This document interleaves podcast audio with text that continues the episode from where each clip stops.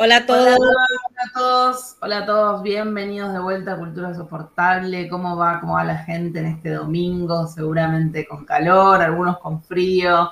Eh, bueno, hoy, hoy tenemos un tema que empezamos el año, digamos, este, con todo. Tipo, no podía, no podía ser de otra manera, no podía ser algo relax o la felicidad. Hoy tenemos un tema que culturalmente, aunque no lo, no lo querramos admitir, nos atraviesa un poco a todos, ¿no? Eso es cierto, Ro, como tú dices. Exactamente. Así que hoy vamos a, contar un poco cada una, un poco lo, que lo vivió culturalmente, ¿no? Eh, y, yo les voy a ir contando algunas cosas que me fueron pasando, pero um, un poco esta situación de, siempre uno cuando crece, eh, o por lo menos en Latinoamérica está el dicho, ¿no? De, bueno, fue el primero, fue la, primera profesión del mundo, ¿no? Em, la más vieja del mundo. La más vieja, la, primera. Nunca se va a acabar, o sea, siempre va a tener trabajo. Exactamente. Y culturalmente, culturalmente, por supuesto que, acabamos a dar la versión desde el punto de vista eh, latinoamericano, ¿no? Porque uno crece con, con la cultura que le toca de cada país Em, y si bien, bueno, las dos hemos tenido la oportunidad de viajar mucho, eh, es este, contrastante, ¿no? Y realmente la, prostitución, si bien yo voy a hacer algún video más detallado acerca de la arqueología que hay detrás de todo esto, porque bueno, por supuesto como, como a los arqueólogos les cuesta admitir em, o les costaba admitir el tema de la homosexualidad, el tema de las preferencias, el tema de un montón de cosas, la prostitución es un tema delicado, ¿no? Y hay términos arqueológicos como prostitución sagrada, como prostitución de dioses, y un montón de cosas que se hacen y se inventan un poco como para no negativizar a una sociedad, porque a mí me parece que a veces em, no queremos asociarnos a que somos humanos, y a veces, em, para no estigmatizar a los antiguos, como que se quiere como que disminuir el impacto de las palabras, ¿no? En vez de llamarlo por, por su nombre. La prostitución, por supuesto, es el intercambio de una relación sexual a cambio de algo, de favores, de dinero, lo que sea. Eh, y hay muy tempranamente eh, evidencias arqueológicas bastante contundentes con respecto a esto.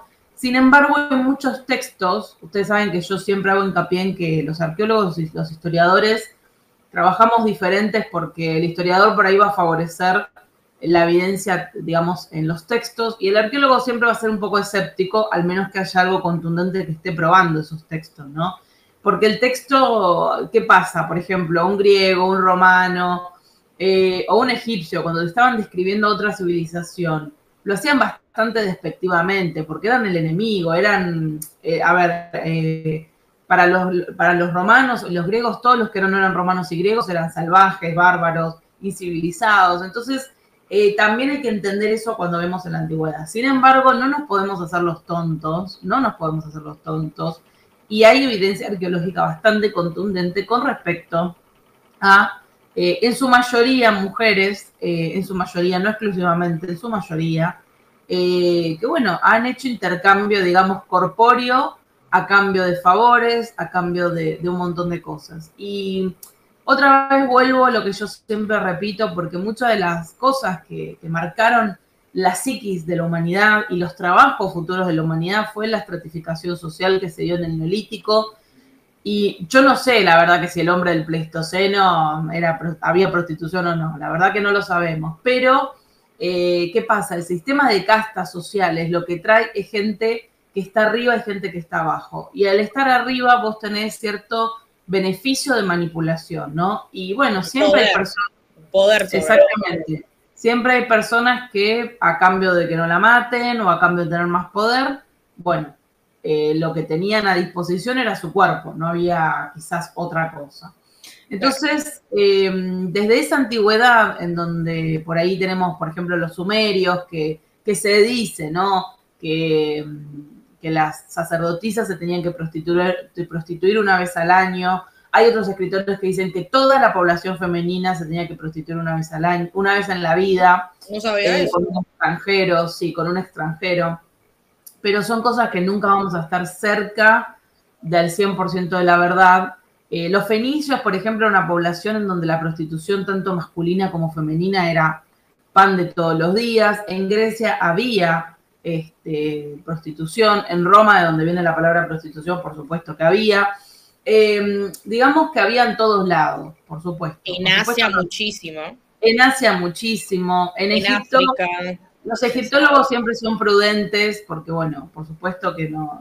Nadie quiere como que en su propia la cultura que está estudiando admitir que está lidiando con seres humanos. Yo creo que a veces los científicos caen en esa, en esa situación que no está buena, porque si vos no, no ves lo, ¿cómo decirlo?, las miserias que nos unen como seres humanos y solamente querés realzar todo el tiempo las virtudes, es como que caes en una tontera, en mi opinión personal. Pero en Egipto siempre se habla de supuestas, posiblemente, pudiera haber sido, eh, digamos, en diferentes eh, momentos de Egipto, ¿no? Eh, bueno, esto puede ser, pero puede ser otra cosa, es una interpretación nuestra. Estoy más que segura, casi diría al 100%, de que la prostitución en Antiguo Egipto también existía, como existió en todos lados. Literalmente eh, es algo que, nos atraviesa a los seres humanos. Y culturalmente, porque por ahí el, el, oyente estará diciendo, ¿qué tiene que ver esto con un canal cultural o qué tiene que ver esto con un canal de historia? pero es que culturalmente nos atraviesa a todos. Ahora estamos en el 2022, casi digo 2021. Eh, y es un tema em, profundo, profundo social, que quiera uno o no, eh, nos atraviesa, ¿no? Mm. Sabes que a nivel de la historia del arte, igual que en la arqueología, la verdad que hay muchas evidencias, hay mucha evidencia. O sea, el arte en sí, las, las obras son evidencia de que existía la prostitución en todas estas civilizaciones donde se creaba arte. Eh, obviamente, no solamente porque sabemos que tenemos retratos o hay representaciones de la prostitución, sino que sabemos también que en muchos casos estas personas, prostitutas, prostitutos, que vendían su cuerpo, también lo hacían, eh, vendían su cuerpo, digamos, a artistas, o sea, simplemente su cuerpo para que fuera pintado y dibujado. Y se consideraba que ser modelo de artistas era algo exclusivo de las, de las prostitutas. O sea, que no era algo bien visto, eh, digamos, en algunos lugares, sobre todo con lo que tiene que ver con la desnudez. Hablo exclusivamente del tema de esa desnudez. Obviamente, no en todos los casos se aplica, pero la verdad que en la historia del arte, a todo lo largo de la historia del arte, el tema de la prostitución siempre aparece. Eh, por aquí y por allá todo el tiempo. Eh, y la verdad que es evidencia clara de que hoy se practicaba. ¿Eh? Jack, pinta, Jack, píntame como una de tus chicas francesas. claro, también hay como que un tema, bueno, hay un cliché de cosas que tiene que ver con el siglo XIX, que obviamente en cada época es diferente. O sea, no nos olvidemos que también está el tema de los diferentes tipos de prostitución alrededor de, la historia, porque tenemos quizás las cortesanas, que eran profesionales, que son las high class de alguna manera, que no solamente era un tema de eh, relaciones sexuales, sino que era acompañar a la persona y era como un acompañante eh, y que también tenían eh, muchas, estaban eran muy educadas, o sea que tampoco hay que pensar que antes eh, existía solamente como que este tipo que nosotros tenemos, en la actualidad tenemos esa idea, me parece, del tema de la prostitución, que es como eh, siempre la prostitución de alguna manera barata y como cruda, esa, esa, crudeza y nos olvidamos un poco como que del mundo, un poco del score y un poco de, la prostitución de glamour y del, de la gente de mucho dinero. Eh, en todas, por ejemplo, sabemos que las cortes, en todas las cortes de reyes y emperadores habían eh, prostitutas, prostitutas profesionales de alguna manera, eran cortesanas que eran expertas y sabían eh, que se ocupaban de las artes, vamos a decir, eh, pintaban, cantaban, eran músicos, o sea, sabían tocar diferentes tipos de instrumentos y, y, que tenían el arte de hablar y de dialogar y de entretener a las personas eran lo que era el entertainment, o sea, entretenían a las personas de alguna manera. Entonces, en, ese, en esa época, en lo diferente, que en Asia lo encontramos así y también en Europa un poco, era ellos entretenían de alguna manera y eso era como que obviamente en algunos casos se complementaba con, con algo sexual o no, dependía, pero eran los cortesanos con sus diferentes nombres locales, vamos a decir en Japón se llama el Oiran, eh, um, en Corea se llamaba de Hisan, disculpen la pronunciación, ¿eh? no sabemos la dos coreano, pero, pero bueno, entonces, y por ejemplo en Francia era la, la digamos, el cortesano, digamos, entonces eso como que va a ir cambiando y creo que es diferente de la idea que nosotros tenemos ahora de la prostitución, era como que un poco diferente porque alrededor de la historia hay también personas que fueron consideradas hermosas y muy educadas, aunque fueran eh, prostitutas profesionales de alguna manera. Y eso como que me parece interesante, esa profesionalización y que, sea, que esté asociado a algo como una profesión y a algo educado también. Y caro, muy, muy caro. Y que solamente las personas de cierto nivel, o sea, de mucho, mucho nivel, podían acceder. Que podían acceder. Por ejemplo, las geishas eh, si no me equivoco, ¿eh? de lo que recuerdo de la historia de las geishas, aparecieron porque estas oiran, que eran eh, específicamente mujeres que entretenían a personas de la realeza y personas de la casta más alta japonesa, aparecieron cuando estos mercantes, estas personas de clase baja pero con mucho dinero, comenzaron a aparecer y no podían acceder a estas mujeres, a estos oiran, y por eso se creó las geishas. Aparecieron el tema de las geishas que obviamente suplantó a estas cortesanas de, alto nivel. Entonces, mm. es interesante cómo va a ir desarrollándose.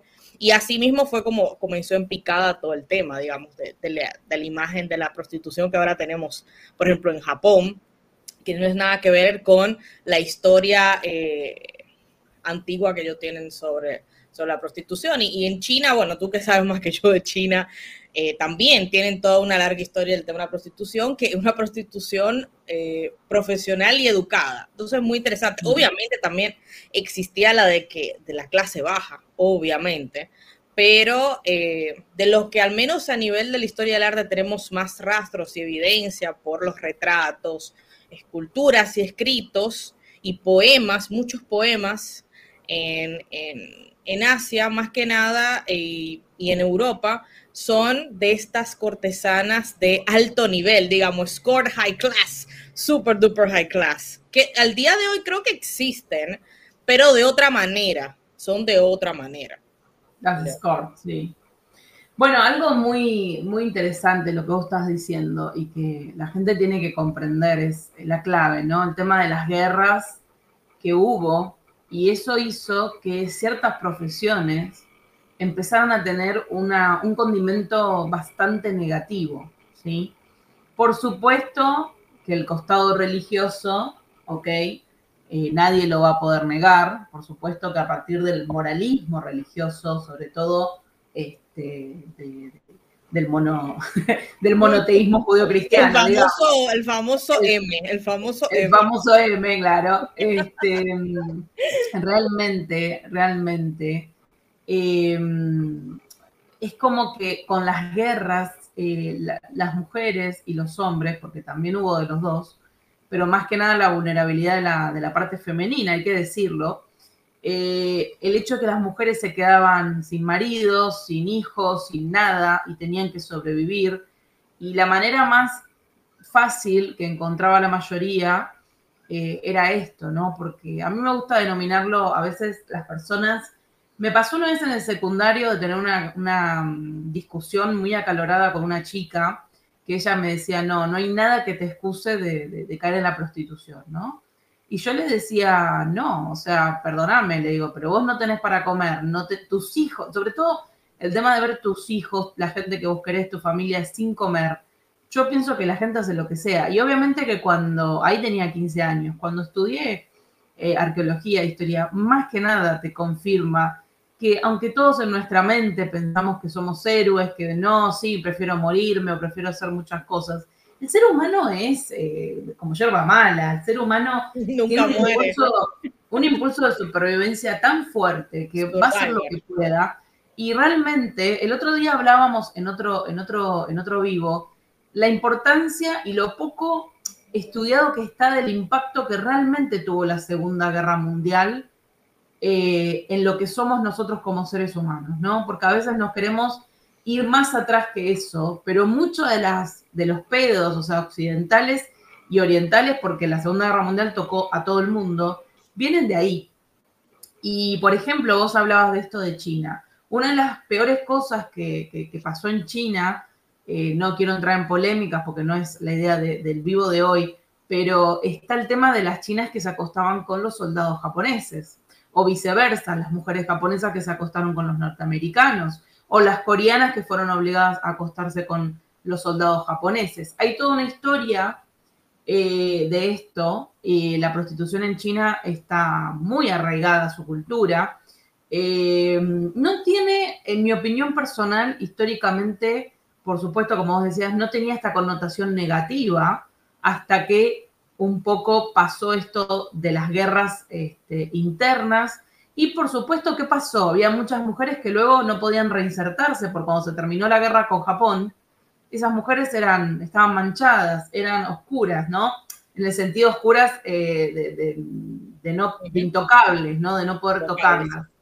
Y mm, es hasta en pueblos apartados porque Totalmente. no podían reinsertarse en la sociedad. Totalmente. Es algo muy interesante de ver cómo las guerras han pronunciado en la problemática de la prostitución a nivel, eh, digamos, cultural y también ha pronunciado la prostitución y la negatividad que tenemos acerca de la prostitución, ¿no? Porque mm, vos fíjate ahora que ya vamos a retomar el tema de la actualidad, es como que ahora está el resurgimiento de el OnlyFans, la prostitución. Eh, yo sé que hay gente que se ofende porque yo diga que OnlyFans es prostitución, pero yo he visto muchas prostitutas y muchos Discord decir esto es prostitución. Sea, punto y aparte, te están dando plata por un servicio erótico, vamos a decir. El problema es que uno en la cabeza asocia la prostitución a algo peyorativo y negativo, de rebajarse, de estar en algo. Y yo pienso que la vida te va llevando a diferentes cosas en donde uno va aprendiendo que el ser humano ante la necesidad, ante la necesidad hasta, no te digo que, que siempre fue por guerras, porque hay necesidad, como bien decíamos al principio, de poder, de crecer eh, socialmente. Eh, el ser humano trata de sobrevivir y trata de sobrevivir en manada y en la manada hasta de los lobos hay alfas, hay esta estructura un poco y además, piramidal, ¿no? Claro, además en una sociedad que aunque ahora no existan tanto quizás esa separación como antes, todavía existen las clases sociales y a veces la única manera de subir ciertas clases sociales es a través de esa manera, uh -huh, digamos. Uh -huh. e, históricamente, en la antigüedad, en todos los diferentes periodos de la historia y mismo en la actualidad. Por supuesto.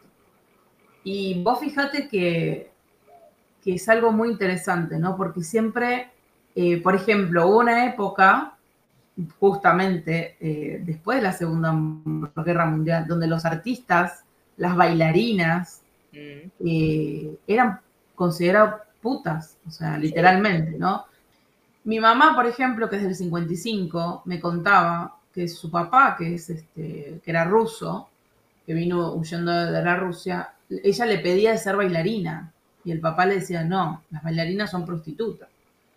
Había esa mentalidad. O las artistas, las actrices sí. eran prostitutas, hasta no hace mucho tiempo. Eran consideradas vulgarmente como, como putas, ¿no? Y um, un el entretenimiento, el entretenimiento de, de, los otros era considerado eh, de, de, este tipo de, de, escort, digamos, de alguna manera, de, con, de consortes. Es, eso, por eso es algo que se consideraba que todo entretenimiento venía de este tipo de personas, de este tipo de profesión, digamos. Totalmente. Y um, nos impacta hasta el día de hoy. Por supuesto que siempre hay dos facciones yo me acuerdo dentro del, de, de, cuando empecé a atravesar el feminismo, de muy chica, siempre estuvieron las dos facciones. Una facción donde decía, no, hay que legalizarlo porque no mm. resuelve nada lo otro, y la otra facción de no, hay que prohibirlo, lo que sea. El tema es que cuando uno habla con personas que, están en la prostitución, eh, la cosa no es tan simple. La cosa no es tan simple como decir, bueno, te doy un trabajo de secretaria y, ya está, ¿me entendés? Hay muchas cosas que pasan en el, en el submundo y mm, una de las primeras veces que yo eh, digamos, recuerdo cuando pienso para atrás, porque me puse a pensar, pero entonces dije, ¿cuándo yo empecé a escuchar el, término prostitución o cómo fue que yo llegué a mis conclusiones, ¿no? Y mm, por supuesto que lo primero que te marca, como toda buena hija de los 90, es la televisión. Y por supuesto en la televisión siempre era algo muy negativo, ¿sí? Algo muy negativo, un castigo, Em, me acuerdo una de mis novelas preferidas, que es La Furacao, que mm. es, una es una novela de la vida real, de una prostituta brasilera que se enamora de un cura. Y bueno, yo cuando digo que me gustan las historias trágicas, es hasta el final, ¿no? Y ella cuenta, tanto en la novela como en la serie, se retrata esta cosa de que ella sentía que tenía que pagar un precio por algo que había hecho. Si quieren mirarla, no voy a hacer spoiler alert pero mm, tenía que pagar un precio, ¿no? Esta cosa de, en algún punto, es algo que convive con nosotros culturalmente todo el tiempo, y por otro lado hay una vergüenza, ¿no? Hay una vergüenza en asumir esto. Por eso a mí me sorprendió cuando yo empecé a ver todas estas chicas que estaban como promocionando OnlyFans y promocionando su, su, contenido en Twitter y todas estas cosas. Es para mí fuerte, aunque soy mm. joven, es para mí fuerte porque mm, antes se ocultaba todo. Porque crecimos con un tabú de eso. Es como, como tú decías. Hay un... yo, me, yo crecí, a mí me decían em, que las personas, por ejemplo, no querían que uno trabajara en la televisión porque consideraban que en la televisión simplemente se podía trabajar a través de eh, haciendo trabajo sexual o intercambio de, de favores sexuales. O sea, que tenía una connotación muy negativa trabajar en la televisión, las personas que llegaban, las mujeres que llegaban a trabajar en la televisión. Eh, y ahora ya se ha ido esa idea, ya no se tiene esa idea. Pero en los 90, uno cuando era niño, digamos, que quizás una persona decía, me gustaría trabajar en la televisión, te decían, no, no, no, no, no, no, no. Tienes que buscar, te decían un trabajo digno que, y te explicaban por qué tú no podías trabajar en la televisión, porque, bueno, pasaban muchas cosas. Que quizás es cierto, no sé, la verdad que no sabría decir, pero si es cierto o no, o si es una parte que sí, otra parte que no, pero ahí todavía había en ese momento esa, como ese tono negativo, y, y es como tú dices, Roque, ahora este, a uno le choca, no le choca de mala manera, sino como que uno se sorprende de, por ejemplo, este tema del OnlyFans, porque es algo totalmente diferente a lo que uno, uno viene escuchando o con lo que uno se crió de alguna manera.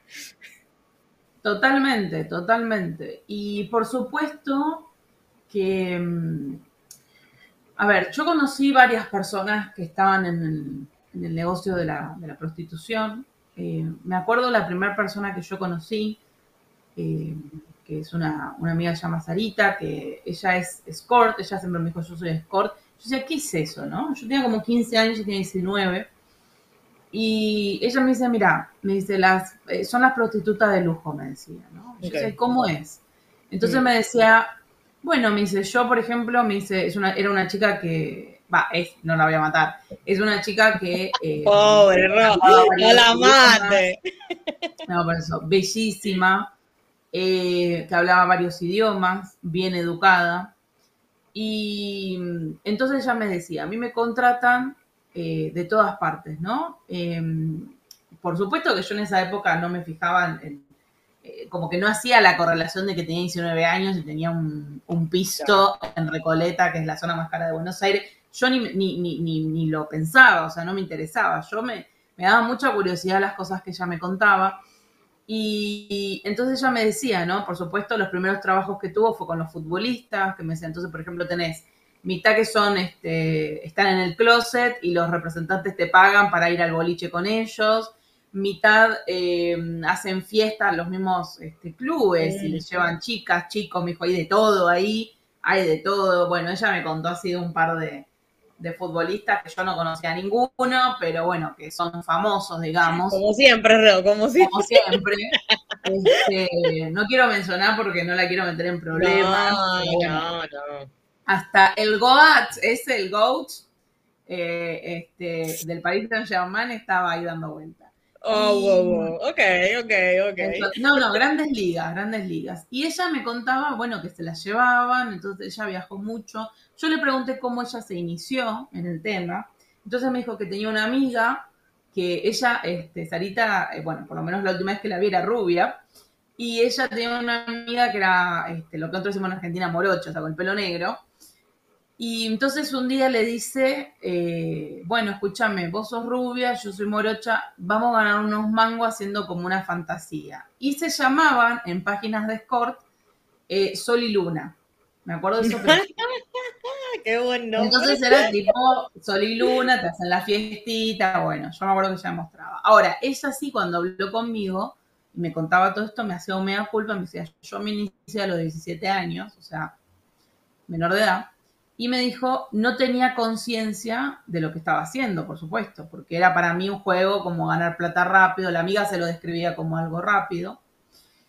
Y bueno, ella me decía que la amiga ya tenía una estructura armada, entonces tenía unos clientes que se recomendaban clientes. Y por supuesto las escorts ganan cinco veces más que una, una, chica que está en la calle y gana 20 pesos este, la hora. No es lo mismo. Ella me decía, a mí me tienen que pagar el viaje, me tienen que pagar la comida. Y después me contaba este, cosas que a mí me llamaban mucho la atención, porque ella me decía, si vos supieras que el 50% de los hombres que me contratan, que eran businessmen, ¿no? De estos, este, me dicen, me llevan para no estar solos.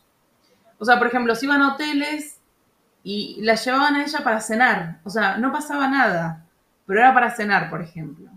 Para no estar solos. O, por ejemplo, se la llevaban a Para tener un momento de compañía. para no cenar solo. Entonces ella tenía que estar atenta cuando él terminaba reuniones. Por supuesto que con algunos sí se daba la parte sexual, pero con otros no. Ella me dice, hay gente que te, que te contrata, por ejemplo, ella se iba 15 días, no sé, a Punta Cana, bueno, para comer.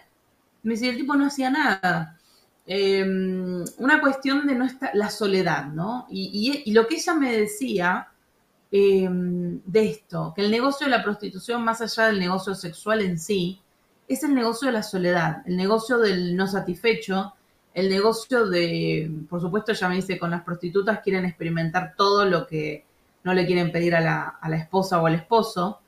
Ella me ha dicho que le han contratado parejas, eh, ha estado en, situaciones de, estar solo con mujeres casadas, por ejemplo, de mucha plata, que quieren experimentar. Eh, entonces me dice, el, el negocio de la prostitución es el tabú que tiene el ser humano de decirle al otro, ¿sabes qué? Mi fetiche es que me ponga pañales. Ella me dice eso, ¿no? O sea, hay, un hay una represión tan grande de la sociedad, mm. por eso siempre va a haber consumidores. Más allá del tipo que le gusta el morbo, que lo vamos a hablar después, del, de la persona con poder, que quiere tener poder, que consume otro tipo de prostitución igual.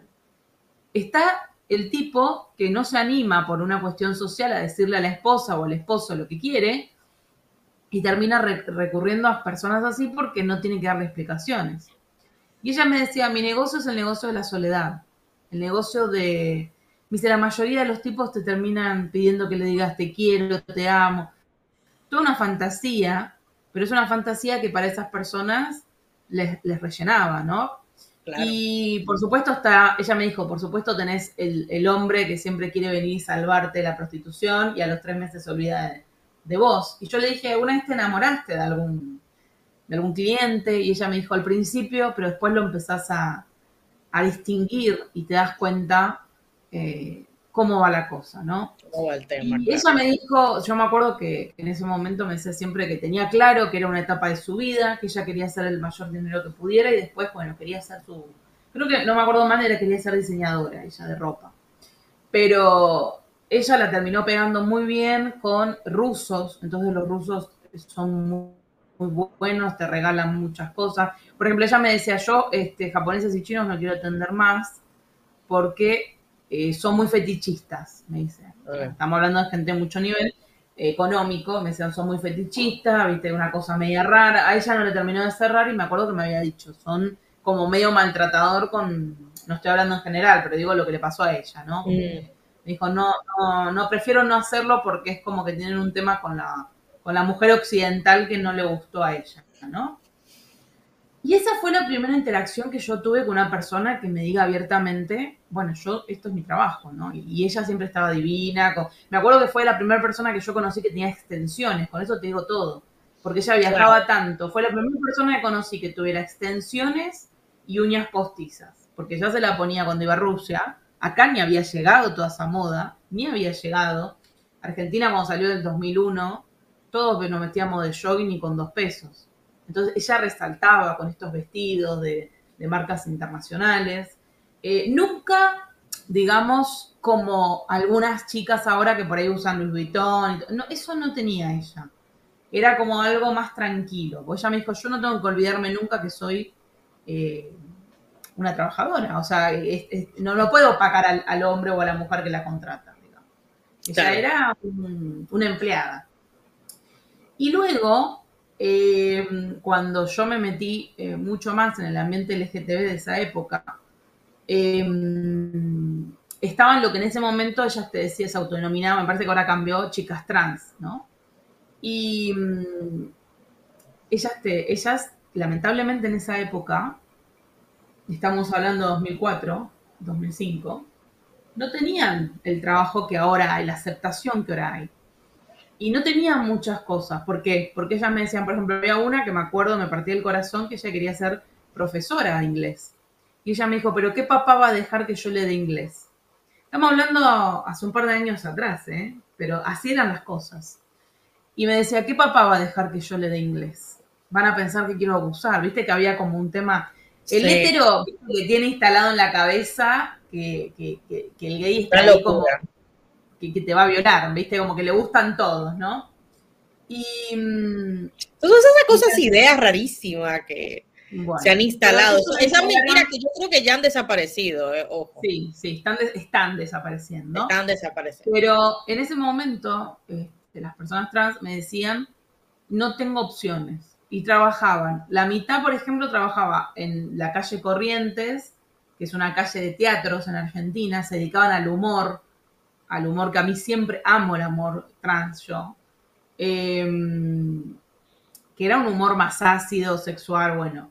Y luego la otra mitad me decía, yo trabajo de, prostitución. Iban en los bosques de Palermo, lo que es la zona de, acá de, Argentina, eh, o, estaban, digamos, pero una prostitución, por supuesto, de, un nivel económico inferior a lo que estoy contando de Sarita. Estamos hablando que ya me decía que ella, por ejemplo, llegaba a cobrar mil, estamos hablando de varios años atrás, mil dólares eh, el día o la noche, y acá estamos hablando de, mujeres trans eh, que, que, lo hacían para poder comprar una leche o para poder sobrevivir. Se entiende la diferencia. ¿no? no, son los diferentes niveles. Son diferentes niveles. Y entonces muchos de, muchos de ellas tenían estos sueños de ser profesoras, de ser profesionales, abogadas, y un montón de cosas que antes no se podía, chicos, eh, imaginar. Y mm, la misma sociedad te limitaba, o sos este actor, o sos prostituta, o, sos actriz, o sos peluquera. ¿Me entendés? Entonces siempre estaban como en esos ambientes.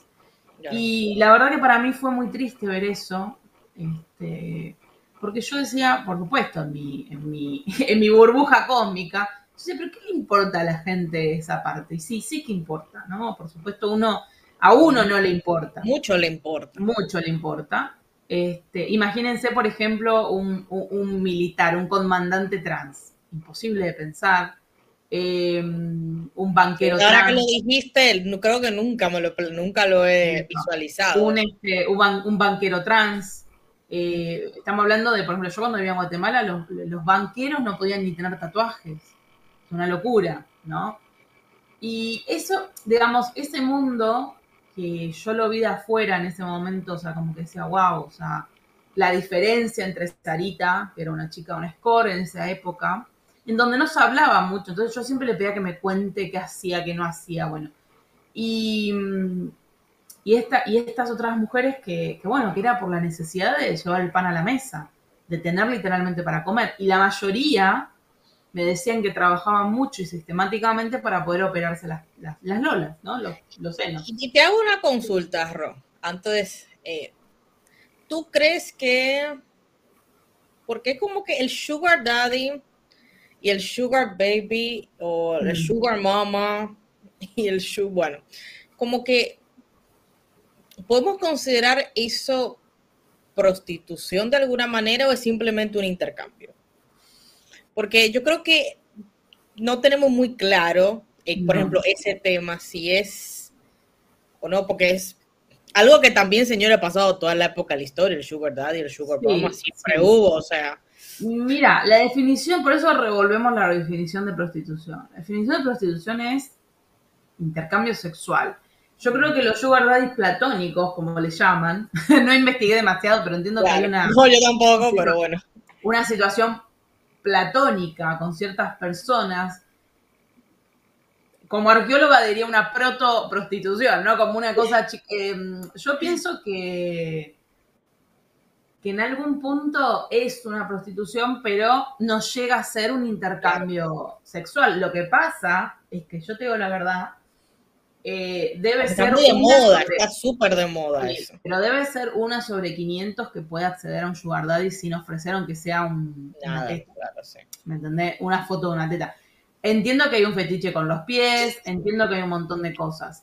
Hay gente que lo logra y está bueno. Este, y yo la verdad que cuando hablaba con ellas, por ejemplo, el tema de la prostitución, Después me pasó una, sola vez conocí un, eh, lo que acá en Argentina se denomina taxiboy, o sea, un prostituto masculino, eh, que él eh, hace prostitución gay en ese momento en un boliche muy, muy conocido de la City porteña. Em, pero él tenía, bueno, ya otra historia más pesada de drogas, bueno, lo hacía por otra cosa. Pero una de las cosas que yo preguntaba era em, como, ¿cómo lo dejas?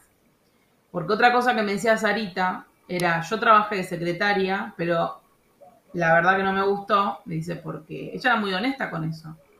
Me dice, yo gano de secretaria, o sea, del score, gano, gano lo que tenía el sueldo de secretaria en un día.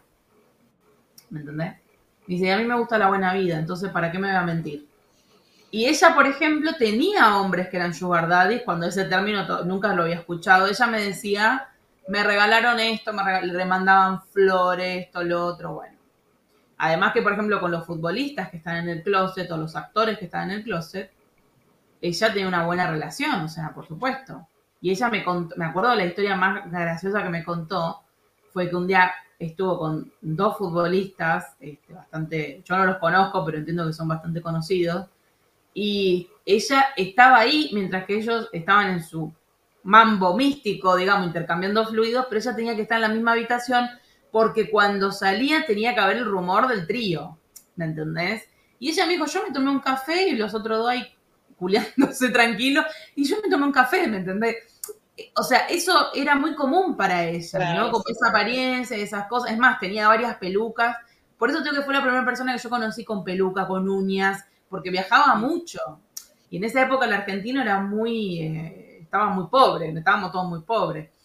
Em, entonces, realmente, eh, ella me dijo, mira, la verdad que yo trabajé una semana y no me gustó porque decía, pero si lo otro gano más. Y mm, ella, yo le preguntaba, ¿no? Porque obviamente ella me decía que era una privilegiada, porque me decía, hay mujeres que se contagian, hay mujeres que las violan, hay mujeres que las golpean.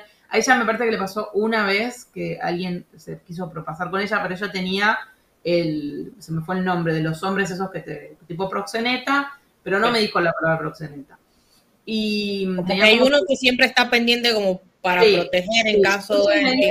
siempre están pendientes hasta que eh, ella se hizo su agenda, porque a él le tenés que pagar.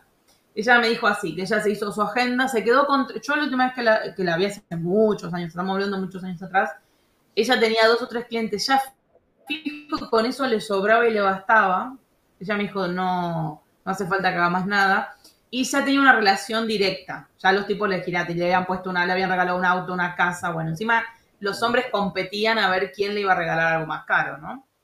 por supuesto que tiene un costo, que ella siempre fue muy honesta y me dijo, tiene un costo emocional, eh, porque ella tenía muchos problemas de otras cosas. Pero, mm, y ella me dijo... Y es difícil también creo que establecer pareja, difícil establecer pareja. Sí, no, ella no tuvo Porque los hombres tienen, están, tienen, eh, tienen, lo ven muy negativo en general. Totalmente, totalmente.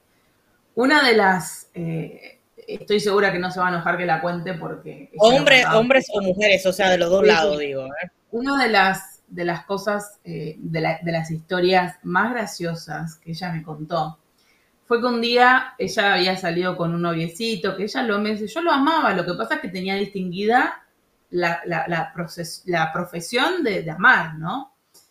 Y bueno, el tipo, nada, le cortó, bueno, ella estaba enojada por eso. Entonces me dice que pasó, esto es una historia tan tremendo, ¿no? Pobre Sarita, estamos lucrando con ella, pero bueno.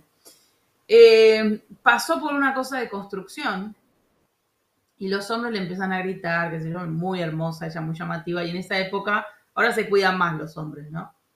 Y entonces ella agarra, y los mira y me dice, eran cinco. Y mm, agarra y le Uy, dice... ¿qué, historia se viene? Oh no, no, no. Entonces ella me lo contó. Ella me dijo, yo soy muy feminista. Y dije, ¿ah, sí? Bueno. Entonces se mete en la construcción, así una, una loca de Aries como yo, se mete en la construcción y dice, vamos a tener sexo. Y dice que los tipos se quedaron helados, ¿viste? Dicen todos, ella los analizó, toda gente joven, qué sé yo, y bueno, tuvo ahí una fiesta con cinco, y los, claro, estaban, este, me dice que estaban frisados los tipos, no es que se les fueron encima tipo manada, pues se frisaron, ¿no? Y mm, por supuesto que ella me dijo, eso es un privilegio, porque ella tenía amigas que las habían violado, tenía amigas que las, que las habían, le habían roto la nariz del tabique, este, clientes eh, que estaban inconformes o cuando están muy drogados, muy alcoholizados, tenés que lidiar. El ambiente de la noche es un ambiente muy complicado. Cualquier persona que trabajó a la noche, aunque sea de barman, sabe lo complicado que es el ambiente de la noche. Y ella me dijo, yo soy privilegiada porque nunca le habían pasado cosas demasiado graves. Sí, me dijo que tuvo temas, pero que ella tenía como un botoncito que llamaba al, tipo este, ¿no? Que la protegía.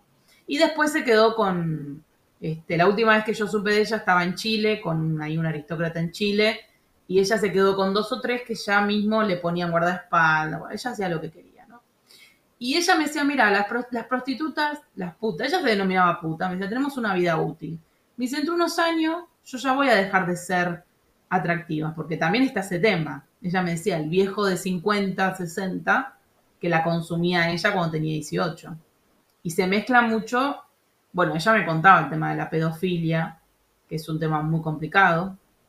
Eh, y, me acuerdo que, que, amigos me han contado, por ejemplo, ir a Tailandia, eh, estar sentados tomando una cerveza y que venga una nena de nueve años a decirle que querés tener relaciones. Y, me decían, por ejemplo, me acuerdo de un amigo que se fue, me dijo, yo el otro día me tuve que ir del país porque no lo podía procesar sea, me quedé asqueado eh, de esas circunstancias, ¿no? Y bueno, en República Dominicana ustedes tienen esa problemática. Claro. mira, la verdad que mi primer contacto a nivel cultural, digamos, con, el tema de la prostitución, para mí fue a través de un escándalo sexual que se creó aquí, de menores específicamente, de pedofilia, en un lugar que se llama en Boca Chica, que es un lugar de playa aquí, que, eh, um, que desde hace, que antes era una playa muy, muy linda y sigue siendo una playa hermosa, pero que con el tiempo y con todo ese tipo de escándalos ha comenzado a tener una connotación negativa, se ve negativamente y las personas en general ya no van por eso porque no quieren ver ese tipo de cosas, sobre todo cuando tú tienes niños, tú no quieres ver ese tipo de, de movimientos. No sé si todavía pasa, pero la verdad que yo tengo, más de 10 años que no voy a Boca Chica ni nada, o sea, añales que no voy, la verdad, pues entonces no sé cómo estará ahora, pero está todo ese tema y la prostitución es algo grande aquí en República Dominicana. Sobre todo había algo que era muy eh, único, no único, digamos, pero muy particular que hay aquí, que se, lo, se llama el Sanky Panky Y el Sanky Panky es el, prostituto hombre que se acerca a las extranjeras en, la playa y les ofrece compañía. En general, señores, es un, morenazo, eh, un morenazo, un cuerpo. a ver, algunos tienen trenza, otros no, depende digamos, y em, les ofrecen como compañía durante su estadía.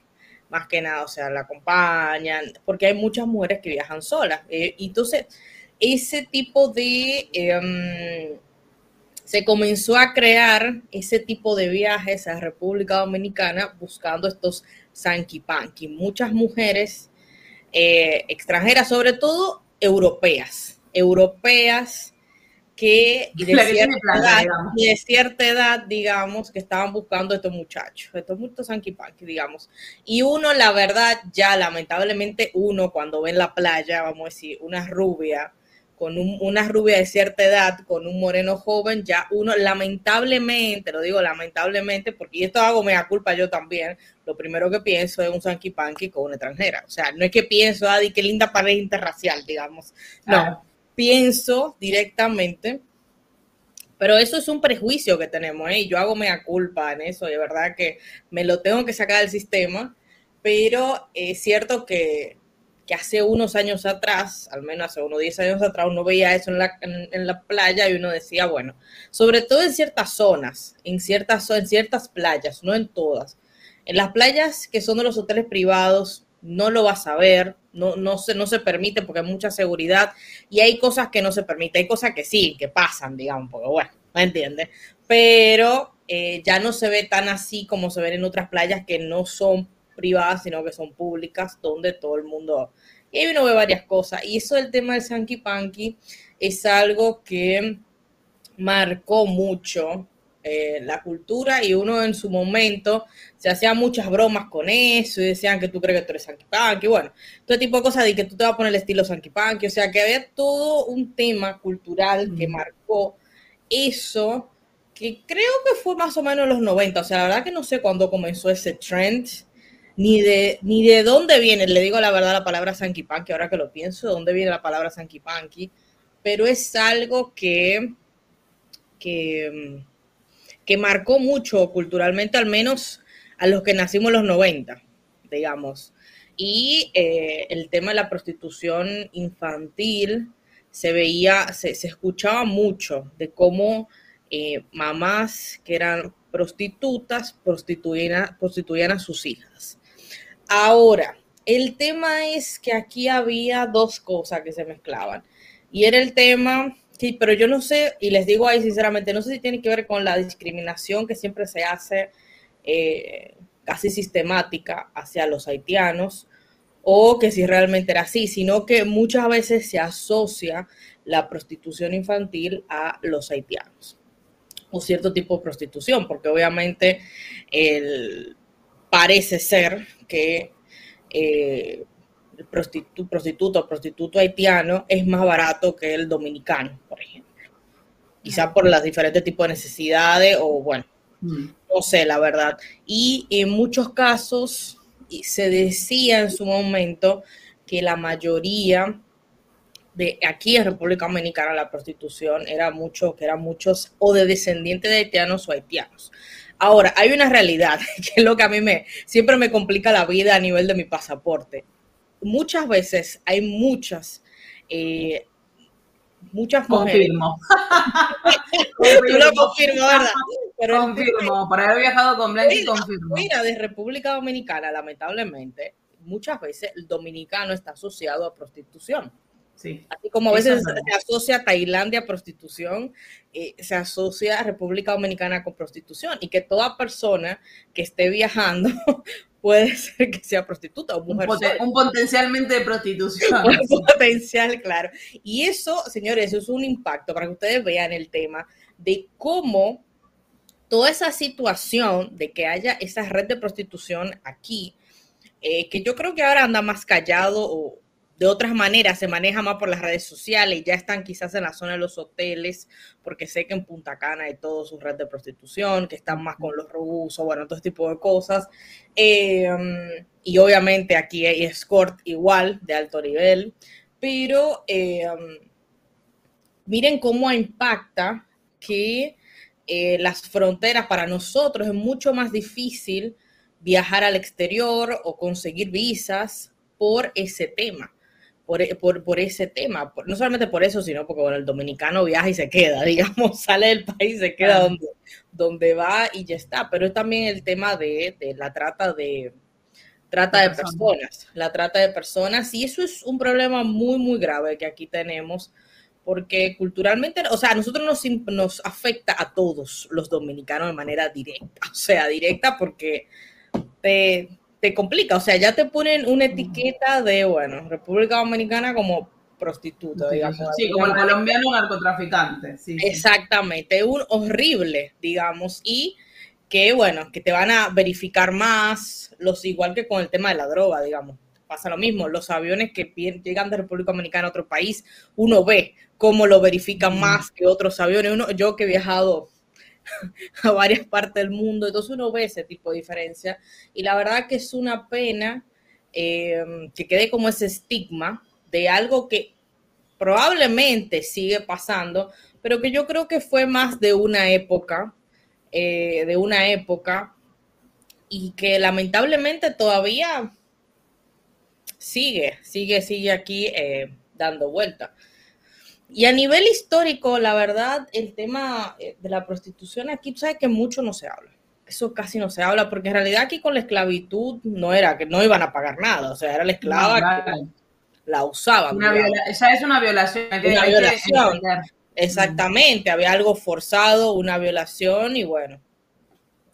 Pero que por eso es que salen nuestros colorcitos, digamos, de estas mezclas que hubieron. Em, bueno, vos sabés que un día, eh, perdóname que agregue algo, en un momento me acuerdo que mm, yo estábamos en una clase este, de, historia, haciendo, no me acuerdo bien el contexto, pero me acuerdo de pelear, como siempre. ¿De qué, el tema raro, qué raro. Claro, el tema fue que estaban hablando de que entonces en un momento, la frase del profesor fue, y entonces las mujeres fueron forzadas a prostituirse. Y yo le digo, perdón, perdón, le digo, no. Eso es una violación. no es que fueron forzadas a prostituirse. Eso es una violación. ¿Me entendés? Y por eso hay una diferenciación entre eso, porque todo se lo quiere catalogar como lo mismo y no es lo mismo. La pedofilia declarada no es, violación. Es, pedofilia y violación. ¿Me entendés? Y eso es importante, como vos bien lo recalcaste, entender, por ejemplo, hay personas que dicen, bueno, los españoles cuando vinieron a conquistar obligaron a prostituir, no, no obligaron a prostituir, violaron mujeres y hombres y niños y todo. Pero eso mismo pasó en, por ejemplo, cuando los romanos tomaban este, a los bárbaros o tomaban cosas, no era prostitución, era violación y en algunos casos lo que nosotros ahora con nuestra visión es pedofilia. Y sí. Y sí, en cualquier conquista, ¿eh? en todas las conquistas siempre hay violaciones, como tú dices. Y bueno, eh, aquí más que nada, yo la verdad no sé en qué momento se comienza, creo que cuando se establece la república, se comienza a hablar de la prostitución así, porque, o sea, como, como prostitución en sí. Porque aquí, o sea, no había que yo sé, bueno, quizás habían, probablemente habían cortesanos, te estoy mintiendo, probablemente habían cortesanos en la época colonial que probablemente traían los españoles, eh, mm. traían sus cortesanos, bueno, los entretenían de, alguna manera. Pero sabes que eso es una historia que yo creo que en Latinoamérica no se habla mucho, ahora que lo pongo a pensar, porque yo lo pienso, no sé si, si tú tienes, te, te recuerdas, Ron, yo creo que yo lo pienso y se me vienen siempre Europa, toda la, historia, Asia, Medio Oriente, que tenemos mucha información también, pero en Latinoamérica creo que, al menos de lo que se habla, ¿no? Creo que solamente es reciente. Según los, los estudios, los aztecas tenían eh, el tema de la prostitución. Yo cuando estudié los mayas no, lo, no escuché nunca que hablaran de ese tema, pero sí escuché profesores hablar de las prostitutas en los aztecas, ¿sí? Mm. Yo pienso que es casi en 5.000 años de historia latinoamericana tuvo que haber habido, a ver, es, natural del ser humano en algún punto ese intercambio. Ah. Pero lo que pasó también después, lo que pasó también después es em, que ahí implica, ¿no? Lo, siempre los, las consecuencias de, de las colonizaciones y las conquistas. El europeo, digamos, vino con el sistema de prostitución mucho más trabajado, o sea, había una una estructuración dentro de las prostitutas, digamos. Yo creo que, eh, habrán instalado las cortesanas. habrán instalado las cortesanas, totalmente. Lo que pasa es que creo que como no se habla casi, no, no es algo. Y yo pienso que, que el problema del pasado de Latinoamérica, más que prostitución, hubo violaciones. O sea, yo creo que la prostitución como, como por supuesto que hubo siempre, a ver, habrá habido, ¿sí? Intercambio de favores, intercambio de cosas, pero así como más masivamente, es algo bastante más reciente. Así como más, entiéndanme, no estoy romantizando el pasado, pero digo como algo más masivo. Mm. Y, mm, por ejemplo, lo que contás vos, yo me pasó esto en Francia, ¿no? Porque a veces uno como que dice eso pasa solamente en países de tercer mundo, y es mentira. Eh, en Francia, eh, todo el mundo sabe la cantidad de chicas que se prostituyen para pagarse los estudios universitarios o para trabajar en la universidad. Mm. Todos los años salían informes alarmantes y cada vez crecía y crecía más de chicas francesas, de no extranjeras, prostituyéndose, sobre todo en París, para los que no sepan. Eh, París es una ciudad carísima para vivir, para estudiar, para hacer cualquier cosa. Eh, nosotras, por ejemplo, pagábamos en donde vivíamos, entre las dos, un departamento y con ese dinero que pagamos entre las dos, teníamos amigos que pagaban un cuarto dentro de una casa en París imagínense la diferencia. Y eran chicas, eran chicas francesas y me acuerdo de haberlo hablado yo porque pregunté, porque veíamos todos los años diferentes documentales y es algo un secreto a voces, es algo muy común, es muy común. Y, en la universidad, a mí, había personas que nos decían, bueno, por aquí, aquí, hay varias, digamos. Aquí hay varias. Y hay algunas que la tenían identificadas y bueno, otras no, pero como que se sabía. A mí me pasó un día caminando, yo estaba con mi novio de esa época que era africano, congolés, y yo veo una señora muy mayor, pero estamos hablando de alguien rozando los 70 para mí, mm. y un, no digo pibito, pero una persona muy joven, yo pienso que tendría 20 y pico, un negro impresionante, era un Adonis el tipo, tallado por los mismos dioses. Estaba buenísimo el tigre. Por supuesto. Mm, estaba tan bueno que a mí me llama la atención, no lo voy a negar. Claro. Me quedo mirándolo y después lo miro y yo como bien argentina, porque los argentinos tenemos, hago esa mea culpa, lo miro y le digo como en digo, ah, qué grande la vieja, mirá el que se haga, porque no lo pensé. No, no lo piensa. No pensé lo malo y el tipo casi me, me, miró indignado y me dijo, ¿no te das cuenta lo que es? digo, no, ¿qué es? No, me dice, es prostitución. Entonces me empieza a contar de cómo los Yo te yo también tenía 18 años, era medio pelotuda, pero y mirá que yo estuve con mucha gente en la prostitución, pero esa imagen de una mujer grande con el tipo, la verdad que no la asocié a prostitución. Yo dije, la mina se lo agarró. Por supuesto que sí pensás, bueno, le paga cosas, lo que sea, pero no lo asocié directamente a la prostitución. Y el tipo me dijo, ¿no te das cuenta? Y entonces me contó cómo varios africanos, cuando van a Europa, se ven obligados o en la iniciativa de trabajar en la prostitución. Entonces, yo me acuerdo cuando estábamos, por ejemplo, en Egipto, que se nos acercaban tipos y te ofrecían sexo. Eh, y uno se quedaba como, ¿what? Este, y era re loco. Pero también, esto también, y no, no, no le estoy echando culpas a todos cuando digo esto, pero sí también, por ejemplo, los europeos que hemos visto, por ejemplo, en Marruecos, en Egipto, van buscando eso. Van buscando, sí. Van buscando. Bueno, nos decían eso cuando fuimos a Marruecos que nos decían que, y uno se daba cuenta. Uno, se daba cuenta. Muy cuenta lo que estaba pasando. Ese es el problema de entender era muy awkward, Era muy awkward, era muy Ese es el problema de entender varios idiomas también, que te llevas de todas las conversaciones que están diciendo.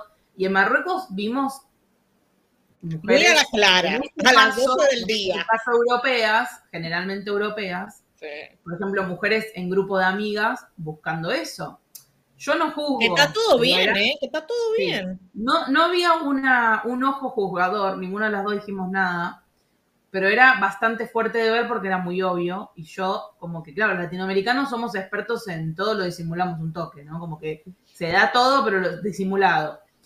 Y, y fue fuerte eso. Y después, cuando estábamos en China, Además, acuerdo éramos que muy jovencita, que teníamos 19 años, o sea que... sí, veíamos peluquerías abiertas 24 horas. Y uno de los guías nos explica, no, ¿qué peluquería? Dice, ah, pues yo sea peluquería 24 horas, pará, tipo, peor, hasta este, más coquetas que República Dominicana. Y me dice el tipo, no, no dijo el tipo, peluquería. Claro, porque Entonces- hay algunos países que tienen el tema de que la prostitución es ilegal en sí, pero el intercambio por favores de cosas sexuales no, es medio raro el tema, ¿me entiendes? O que los prostíbulos son tan prohibidos, ilegales, pero que la prostitución en sí es legal. Entonces, lo hacen muchas veces en este tipo de, de lugares que son tipo Sí. 24 horas, Sí. o masaje, el famoso masaje. Masaje. El bueno, famoso masaje. para los que no sepan, yo, yo era masajista. Yo trabajaba muy chica y era masajista. La cantidad de veces que los tipos me decían, y esto tiene final feliz, y yo me quedaba como, yo tenía 15 años, chicos. El final les feliz. importaba nada. Les Y importaba que sea un masaje nada. completo, sea un masaje completo. completo. Yo ahí aprendí enseguida la bola, ¿vieron? Y por teléfono me acuerdo que llamaban y decían, ¿y cómo es el masaje? Y yo ya me daba cuenta por el tono de voz, porque está la persona que te dice, che, ¿cómo es el masaje? Otro que te dice, y hay una respiración, ¿no? Como, ¿cómo es el masaje? Y ya me daba cuenta, decía, va para este La lado. prostitución, esa, La esa prostitución. digamos, esa- ese, ese A mí- sonido. A mí, eh, porque este es un, un story time, en algún punto hay que meter algo que le pasó a uno. Y a mí me pasó dos veces lidiar con estos temas así hacia mí. Mm. Me habrá pasado más, pero como todo, como dice la, la mujer del Titanic, el, el corazón de una mujer es un mar. Me habrá pasado más veces, pero las mujeres lo tenemos tan.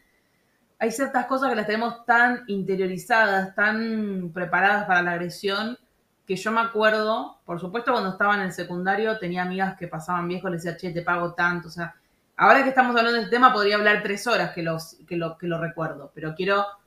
A mí me pasó dos veces. Una vez que me estaba acordando en estos días cuando estaba, estaba tratando de preparar el tema en el sentido de pensar cómo yo había lidiado con la prostitución.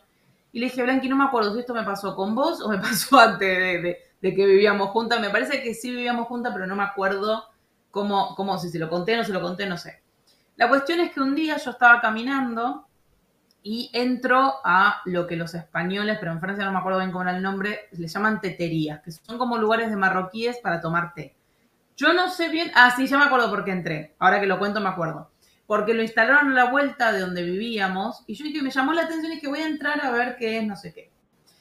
Y el tipo, cuando me vio entrar, yo pienso que él no sé qué es lo que pensó. Y yo le dije como, hola, no sé qué, vengo a tomar un té.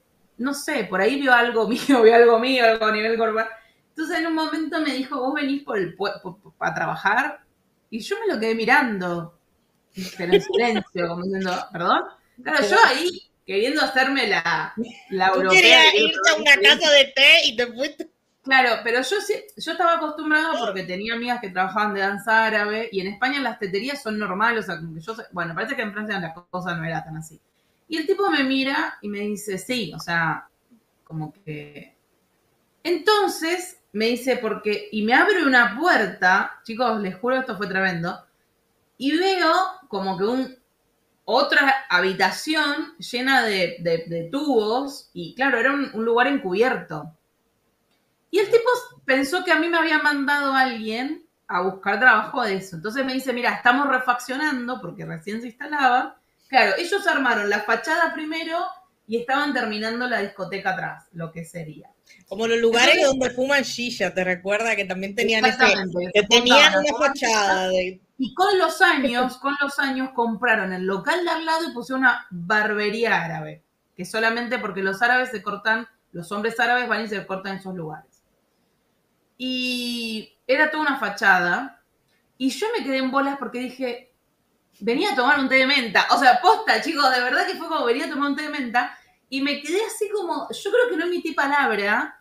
Y mm, le dije, no, venía a tomar un té de menta. Pero me quedé como, ¿viste? Y el tipo se rió y yo medio que me asusté porque empecé a ver como medio mafioso, medio que dije, cago, va a sacar un arma en cualquier momento.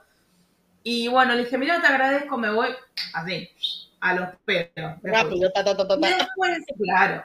Y después eh, me pasó, no quiero decir demasiado porque ahí sigue, me pasó cuando vivía en Guatemala, yo estaba en un lugar, digamos, en una zona turística, estaba en un complejo de departamentos, y ahí me pasaron dos cosas. Uno, que fue ver un, un hombre muy mayor salir con un, un nene. Y yo, algo Dios, adentro mío, No, no. dije, para, para, para, para, ¿qué está pasando acá? Voy abajo, le digo al de la guardia, porque en Guatemala, para la gente que no sepa, como todo Centroamérica, hay mucha guardia, gente con un fusil, con armas. O sea, en Centroamérica es muy común que la gente tenga armas en los, en los edificios. A nosotros, los argentinos, nos llama mucho la atención porque no estamos acostumbrados a eso. Pero en los edificios hay gente eh, parada con armas. Claro. Está el guachi, digamos. Está el, el, el el, guachi del, que te protege el seguridad del edificio. Claro. Voy a la recepción y digo, escúchame, hay una persona, porque además lo escucho hablar y era un estadounidense. Y yo me fijo enseguida, por la experiencia de la vida que uno tiene, que tenía un tatuaje acá, pero yo me di cuenta que era un tatuaje carcelario. Yo me doy cuenta enseguida los tatuajes carcelarios.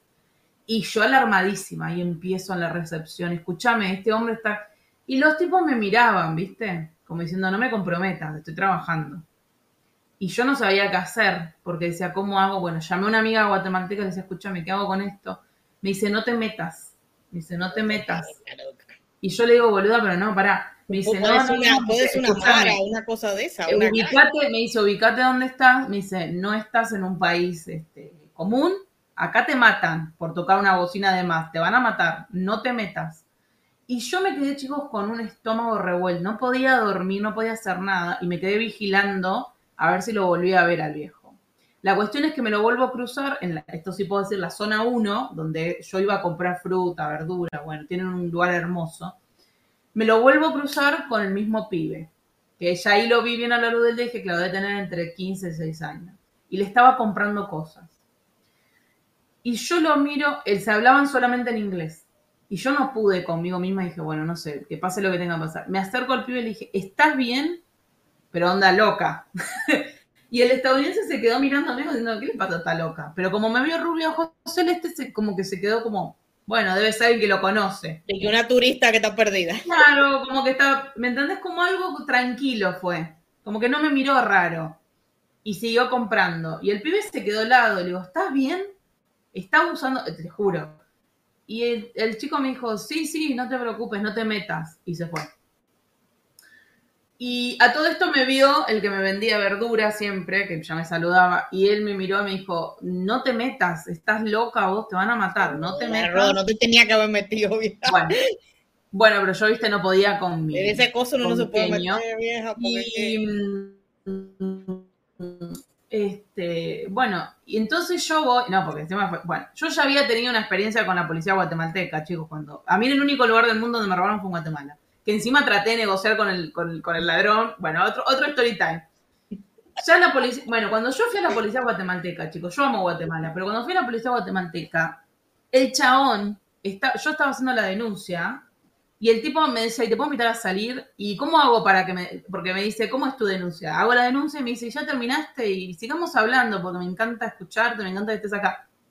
Yo me quedé así y dije, tengo que huir de acá porque me secuestra. ¿Me entendés? Y eso que era la policía de una zona turista, o sea, más o menos... Y él le digo al tipo, "¿Y pero ¿y mi celular? Y el chabón me dice, y ya lo he comprado otro. Como, indignate, loca. Pero yo, yo te voy a decir algo, te voy a decir algo. Disculpa, ¿eh? Cuando tú me dijiste eso y que tú hiciste hacer la denuncia, yo dije, en República Dominicana nunca nadie hace una denuncia por un celular No, que te, sé, te no sé. A menos que te roben quizá lo, la cédula, o sea, la, el DNI allá en Argentina, todo tipo, o sea, la tarjeta de crédito. Pero es muy raro que la gente vaya a la policía. No, pero yo no sé Por por, qué fui, cosa. porque yo tampoco lo he hecho en Argentina, pero no sé por qué fui. Se me dio por ir y fui, denuncié. Y después, claro, todo el mundo se mató de risa de mí, porque era como, ¿para qué fuiste? Y el tipo me dijo como, y entonces después una amiga en común me dice, pero sos tonta, si la misma policía va a comprar los celulares robados. Entonces yo agarro, dije, no voy a denunciar a la policía porque Aclaración, ¿eh? Hagamos aclaración. No todos los policías son iguales ni todas las personas son No, por supuesto. No nada que ver. Es Ojo, simplemente si situaciones. Si podés meterte, si podés meterte, yo si estoy en mi país y con otras protecciones, uno se mete en ciertas cosas. Pero tiene, porque cuando yo hice el story time del pedófilo, la gente me decía como, ah, pero ¿por qué necesito un escándalo? Ah, sí, porque una chica de 18 años sola en Francia que no tiene nada, que vive con 10 personas, va a ser un escándalo eh, viste, la gente tiene este síndrome. Yo te voy a decir algo, o sea, yo, yo mismo aquí en República Dominicana, yo con todo el soporte, todo, yo no me metería, ¿sabes por qué? Porque ahí hay situaciones de que uno sabe que hay carteles de droga, hay gángster, o sea, ahí hay una red complicada, señores, y uno a menos que tú tengas un backup muy fuerte o conozcas personas armadas, que no, una personas, militares o policía. No. Bueno, todo esto me llevó a hablarlo con una amiga me dice, mira, vamos a esta organización. Y lo hablé con una organización porque les dije, el tipo vive ahí. No lo vi más al pibito después de ese día. Por ahí el chabón le dijo algo. No lo vi más. Pero el viejo seguía viviendo ahí. Eran dos, dos estadounidenses. Después llega como una especie de amigo de él. Y yo estaba re nerviosa porque decía, ¿qué hago con esta persona? Pero todo el mundo me decía... Lo que pasa es que es muy incómodo saber que viven donde tú vives en el edificio. Sí. Y ella me decía, no, acá en Guatemala no te metas, no te metas porque te van a matar. Bueno, la gente siempre en Guatemala, pobre, me prendieron una velita todos los días porque ya está, esta se va, la van a matar, ¿me entendés? Y, y bueno, y luego en, Guatemala, en ese mismo lugar, era un edificio, a, enfrente había un hotel de lujo, cinco estrellas. El gerente de ese hotel vivía abajo, o sea, no era el gerente, era como el encargado de la parte del, del restaurante y no sé qué vivía abajo mío. Entonces el tipo me empezó a contar un día en el, ascensor que se había divorciado, entonces por eso estaba ahí, pero que ya se iba a otra casa, bueno. Mm, pero que él lo había conseguido ahí, que estaba enfrente de su trabajo, bueno. Charlaba, charlaba bien, bla, bla, bla. Entonces en un momento me dice, porque yo le digo, sí, yo tuve que trabajar de camarera, no sé qué. Y entonces en un momento él me dice, bueno, yo te puedo ofrecer trabajo. A lo cual en ese momento yo le dije, pero ¿de qué? ¿Viste? Pero porque justo me estaba por salir una excavación y al final terminé haciendo otra cosa. Y pero bueno, yo traté, dije, si me quiero quedar a vivir acá, no sería mal para trabajar los fines de semana. Yo ya había trabajado de camarera. Y el tipo me dice, no, venite, pasate que lo vemos, qué sé yo. Bueno, entonces yo voy, porque me quedaba enfrente, le digo, Pirulo, sí, ahí, bueno. Y, Pirulo, viste, cuando estaba ahí, le digo, ¿y cómo serían los horarios de camarera? Yo, mira, me dice, ¿qué camarera? No, Dice, sería para atender a nuestros clientes especiales. Y yo le digo, ¿cómo clientes especiales? Ese, es el nuevo título. Es el nuevo título. Y, pero yo me, digo que me, como, como re pelotuda, ¿viste? Como si no tuviera calle. Ahí, inocente. Y dije, ¿cómo que? Porque eso no se espera esas cosas, ¿no? ¿Cómo que clientes especiales? Y yo en un momento dije, me dice sí, porque sabes hablar varios idiomas, la presencia. Y yo me quedé, ¿viste? Y me quedé frisada sentada en el sillón. Mira cuando el cuerpo se te hace así. Mm. Y le digo, pero vos me estás queriendo decir tipo, ¿score? Y me dice, sí, como que, no, claro, ¿qué quería? Una, quería una, lo que nosotros en Argentina llamamos una copera. Son las chicas que se sientan en los bares y hacen que la otra persona consuma. Me dice, vos después si te lo llevas a una habitación, como que tenés un descuento y el hotel te paga. Tenían todo rearmado, ¿viste? Y yo me quedé como, ok. O sea, y la verdad, eh, claro, ¿qué pasó? Después él me dijo, no, es que te vi sola. Y dije, por ahí necesitabas el trabajo, ¿no? Y yo me quedé, porque por ejemplo, los que estaban en la guardia todo el tiempo me decían, ¿y cuándo llega el señor? Y yo digo, ¿señor qué? Y se quedaban, ¿no? Y cada tanto me decían, ¿y cuándo viene el señor? Yo digo, ¿señor qué? O sea, que era muy raro que tú vivieras sola. Claro, hasta que en un momento riéndome, le digo, no, no, es que no hay señor. Mirá, si le hubiese dicho, ahora con la, con la, con la hija de putés que tengo encima, por ahí le decía, no, no, no, no hay señora y señora, pero no se me ocurrió en ese momento.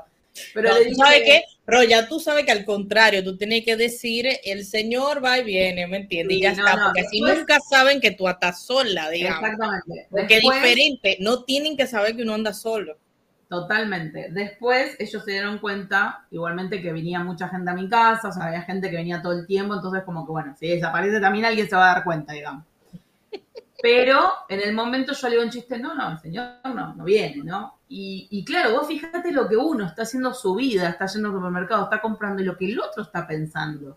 Ah, esta está sola y vulnerable, entonces le voy a ofrecer un trabajo de prostitución. Entonces, uno a veces está en una burbuja de, de, de buenas intenciones y el otro viene y te, y te baja la realidad de este mundo. Desde que hay mucha gente, desde las sombras, pensando bueno, esta persona está vulnerable o está en un momento de vulnerabilidad, ¿cómo le saco provecho? Y eso tiene que ver también mucho la prostitución, tiene que ver. Eh, yo creo que negarlo es una tontería. Y, y, ahora que ya lo tenemos en, las redes sociales mm. y en el internet, es todavía más claro, digamos, el tema. Totalmente, totalmente. Yo, por ejemplo, cuando decimos, bueno, vamos a hacer OnlyFans porque nos cagamos de risa, porque vamos a hacer contenido de otra cosa, pero también está la persona que está ahí adentro y por ahí no le queda otra que estar ahí adentro, ¿no? Por supuesto que uno viene con su privilegio de todo con humor. Y porque queremos hablar un poco del, erótico, del de la historia erótica y no tenemos ningún otro lugar para poderlo hablar, porque no. ¿Es eso o, o Xvideos? Déjenos los comentarios, si se animan a entrar a Xvideos yo no tengo problema, lo hacemos en Xvideos, ¿viste? Sé, exactamente. Pero este o sea, no, yo no tengo problema con nada. Sí.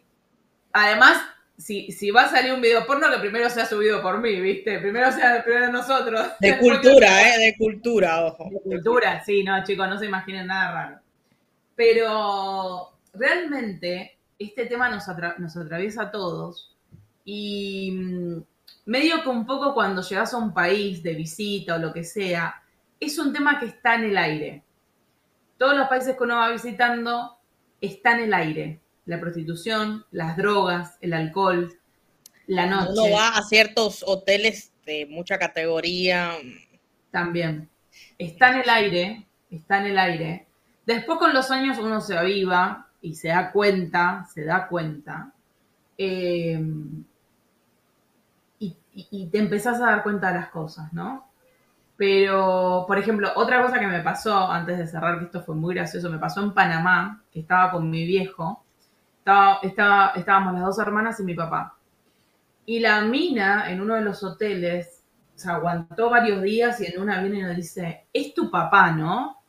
Y yo le digo, y sí, le digo, ¿cómo? ¿Qué, qué va a hacer? Y la mina me dice, no, no, porque acá viene de todo, no sé qué. No se lo aguantó más, ¿viste? Y resulta que a los dos o tres días estábamos en un hotel y cae un viejo con cinco chicas de la misma edad mía.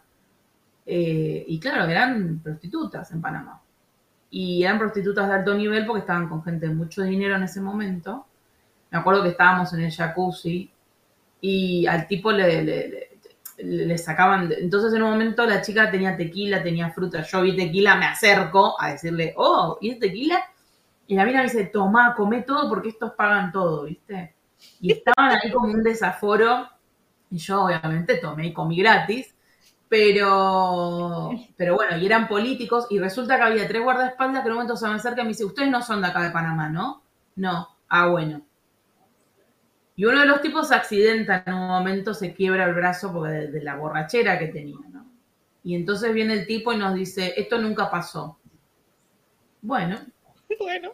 Y habla con el gerente y le dice, escúchame, ¿cómo lo podemos sacar de acá sin que se entere? Porque todo el mundo piensa que está haciendo otra cosa.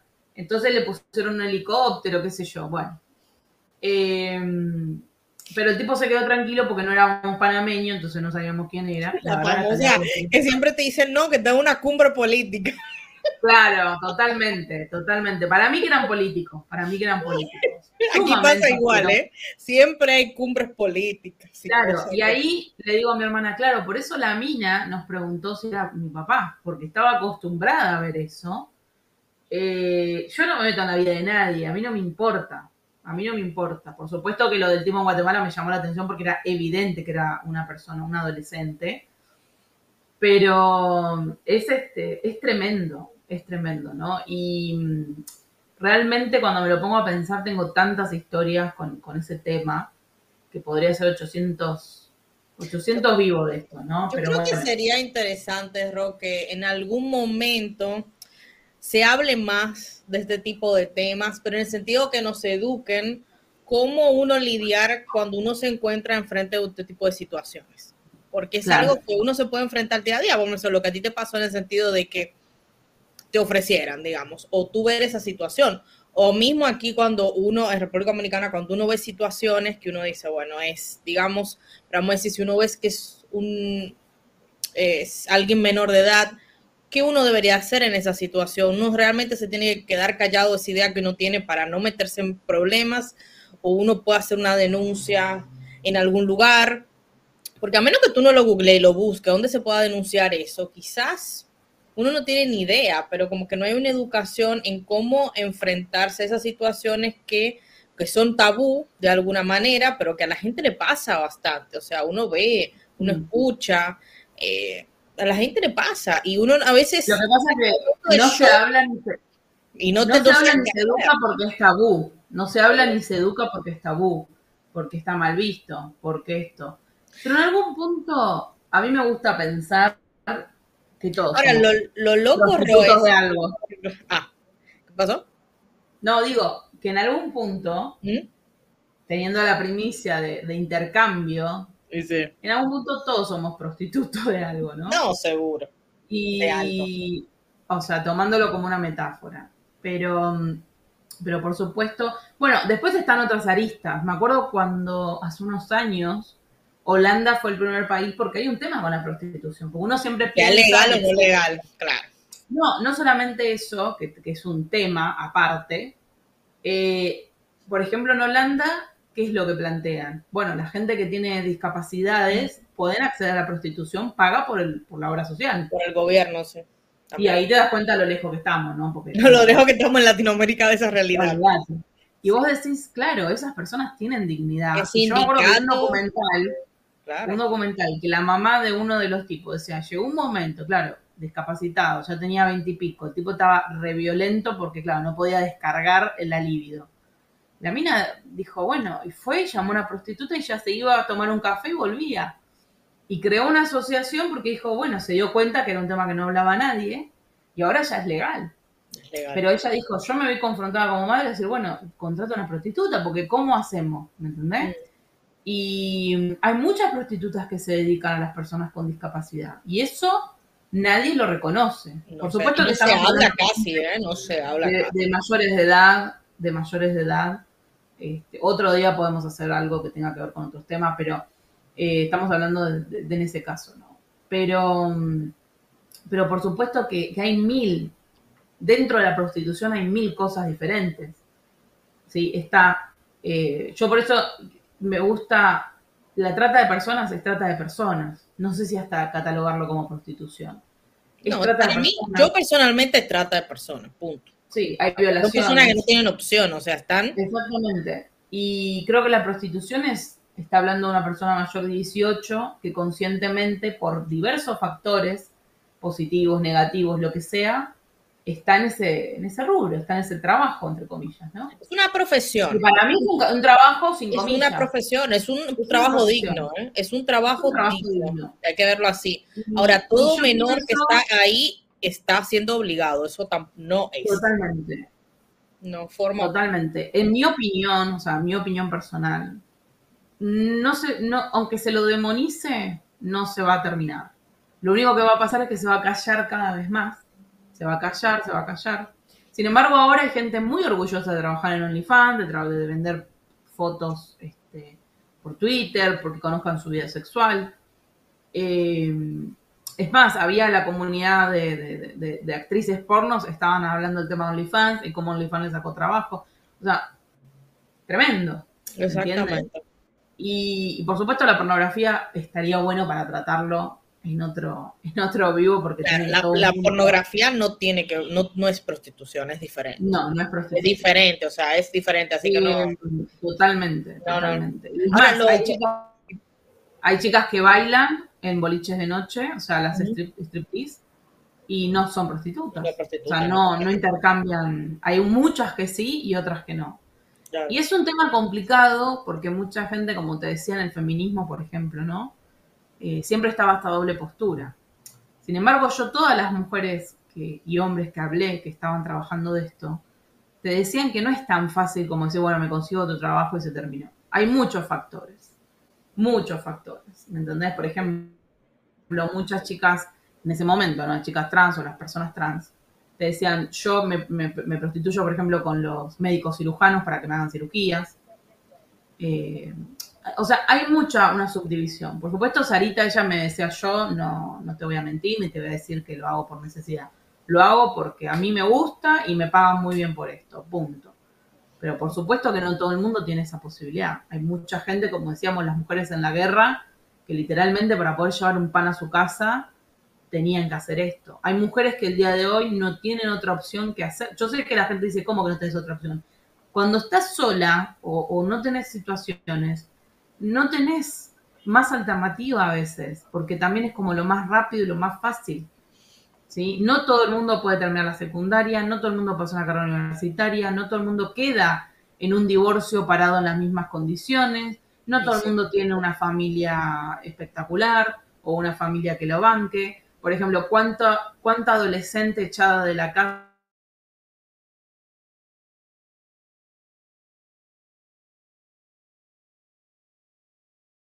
considerar todas estas, estas cosas, ¿no?